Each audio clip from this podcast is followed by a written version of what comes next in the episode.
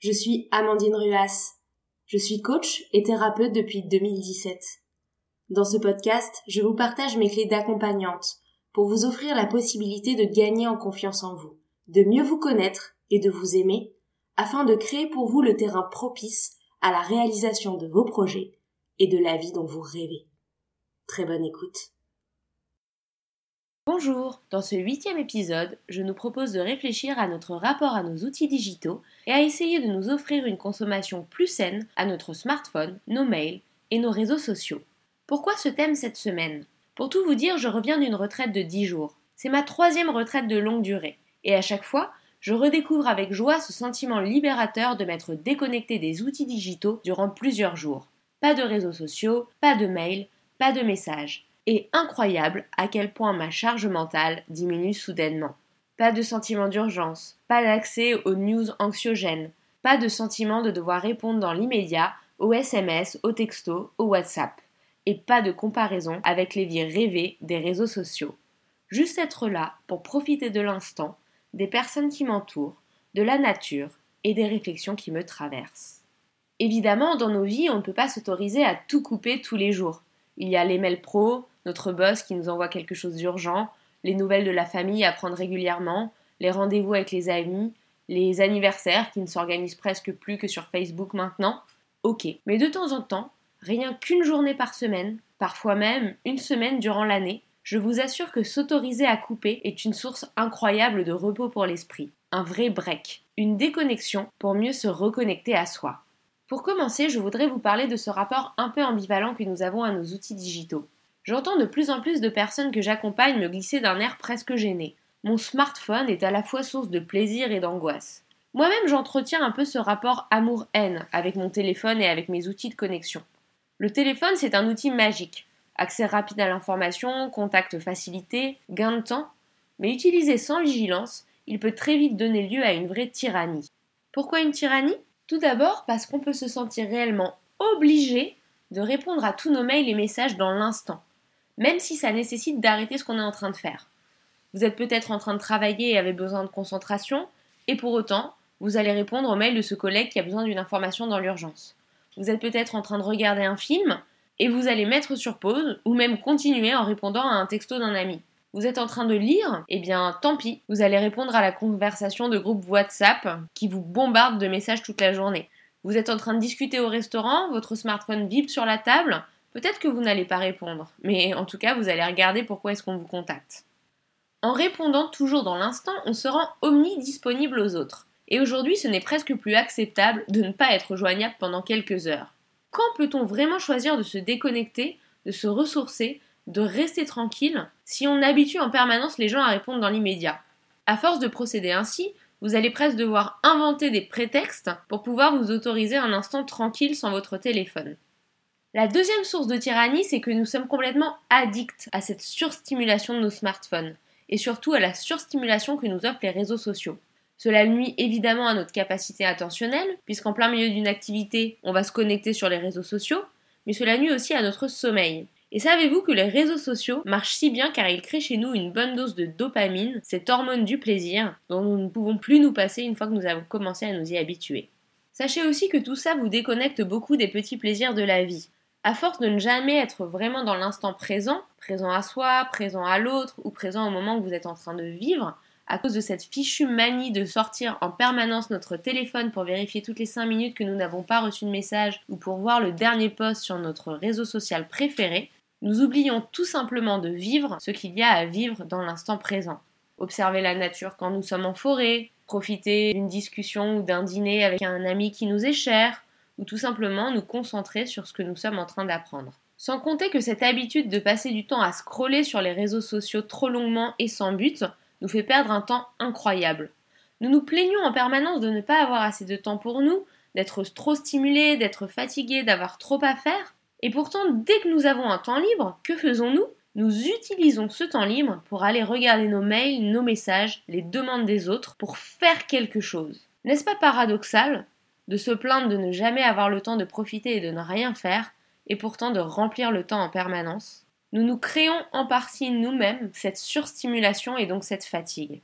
Et puis vient s'ajouter à cette fatigue d'être toujours en train de faire la fatigue d'être toujours en train de se comparer avec les réseaux sociaux. Ces vies rêvées, présentées par exemple sur Instagram ou sur Facebook, nous font idéaliser le quotidien des autres. Est-ce que vous avez déjà eu l'impression que vos amis sont toujours en vacances Ou ont toujours bonne mine? Que les repas qu'ils postent sur Instagram ont toujours l'air délicieux ou sains que les lieux qu'ils visitent sont toujours magnifiques et colorés et même qu'ils n'ont jamais de pluie ou de mauvais temps Sûrement. Moi en tout cas c'est l'impression que j'ai quand je me connecte sur Instagram.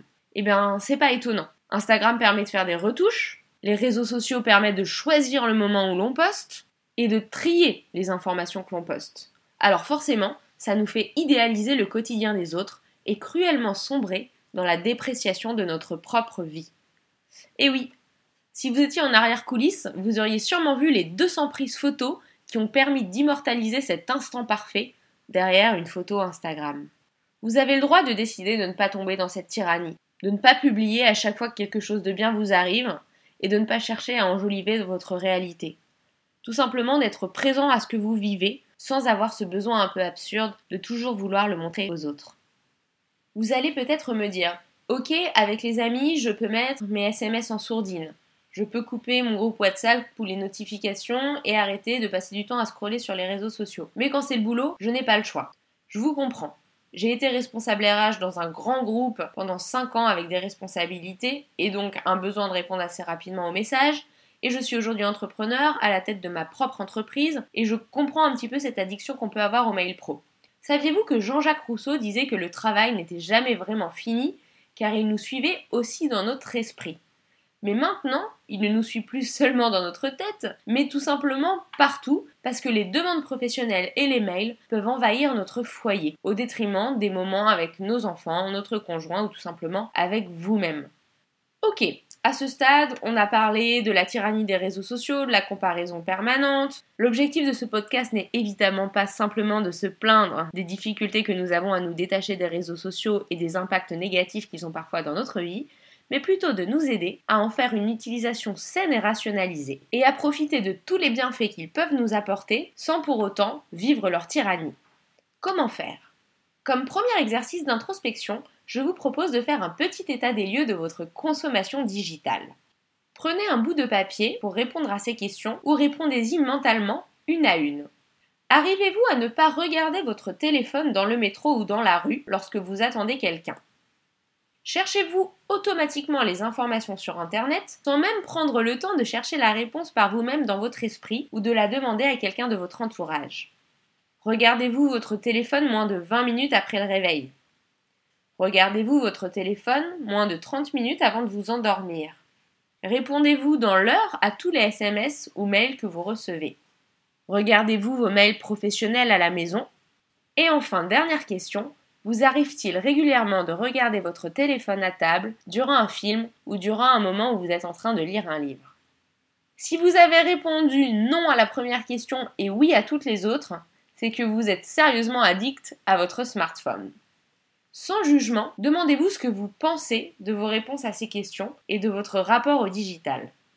Si vous êtes très cartésien et que vous avez carrément envie d'une information chiffrée sur votre consommation, vous pouvez tout simplement regarder dans les paramètres de votre téléphone, dans la section gestionnaire des temps d'écran, et vous verrez apparaître le temps quotidien passé sur votre téléphone, sur chacune des applications et sur les réseaux sociaux. Alors, que pensez-vous? Trouvez-vous que ce chiffre est trop important? Êtes-vous décidé à réduire un peu votre consommation digitale? Je vous propose maintenant de vous partager quelques conseils pour une mini détox. Évidemment, vous n'êtes pas obligé de faire comme moi et de partir vous retirer 10 jours, même si je vous invite à tenter l'expérience au moins une fois dans votre vie, le jour où vous serez prêt. Mais je vous propose déjà de commencer petit, avec quelques conseils qui pourront vous aider au quotidien.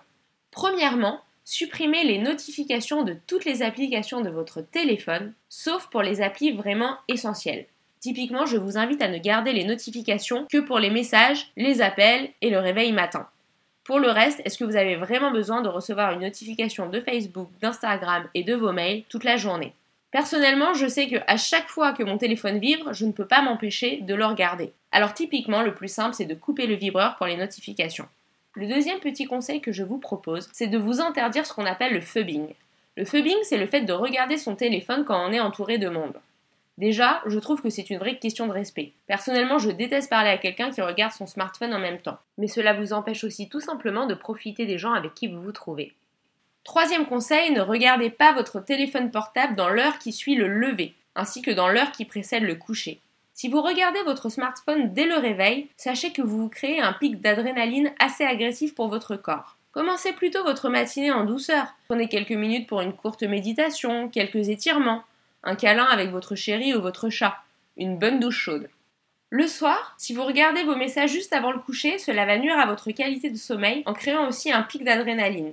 Cela peut aussi vous créer de l'anxiété, notamment si vous regardez votre to-do list, vos messages. Vous allez vous endormir en pensant Oh là là, il faut que je réponde à ma mère, ça fait une semaine que je dois l'appeler. Mince, mon boss vient de m'envoyer un message. Demain, j'ai un gros projet à finir. Toutes ces pensées sont hyper anxiogènes au coucher et vous empêcheront d'avoir une nuit réparatrice.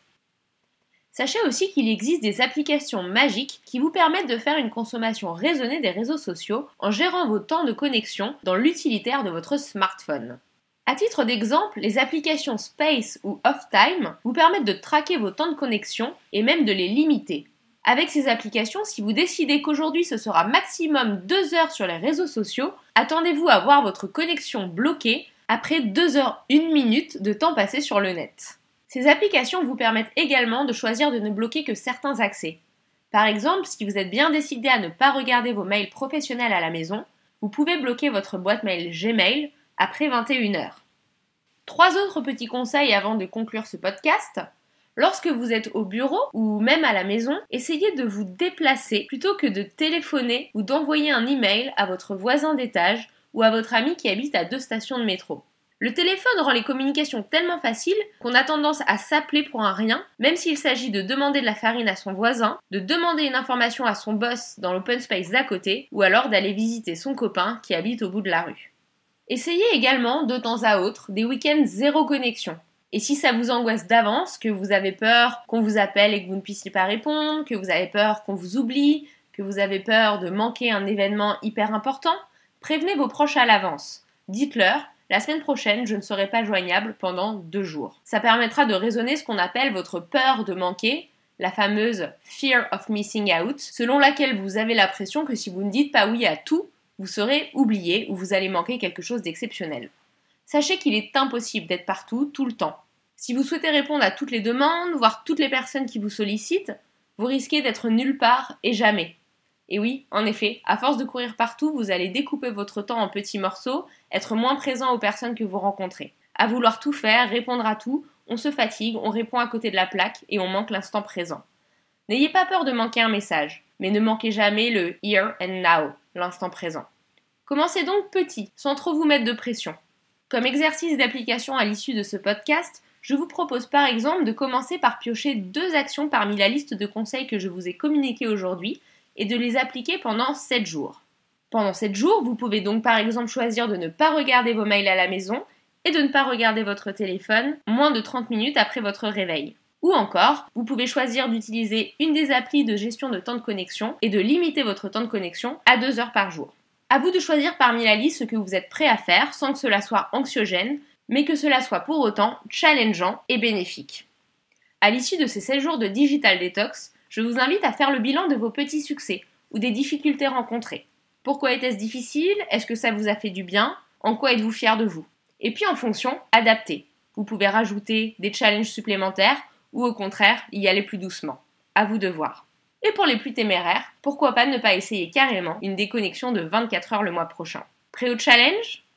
J'espère que ce podcast vous a aidé à la fois à prendre conscience de votre rapport aux outils digitaux, mais aussi pour vous donner des conseils concrets pour être plus présent dans l'instant et pouvoir utiliser les outils digitaux comme des leviers de communication, comme des aides à la recherche d'informations, mais ne pas en subir la tyrannie.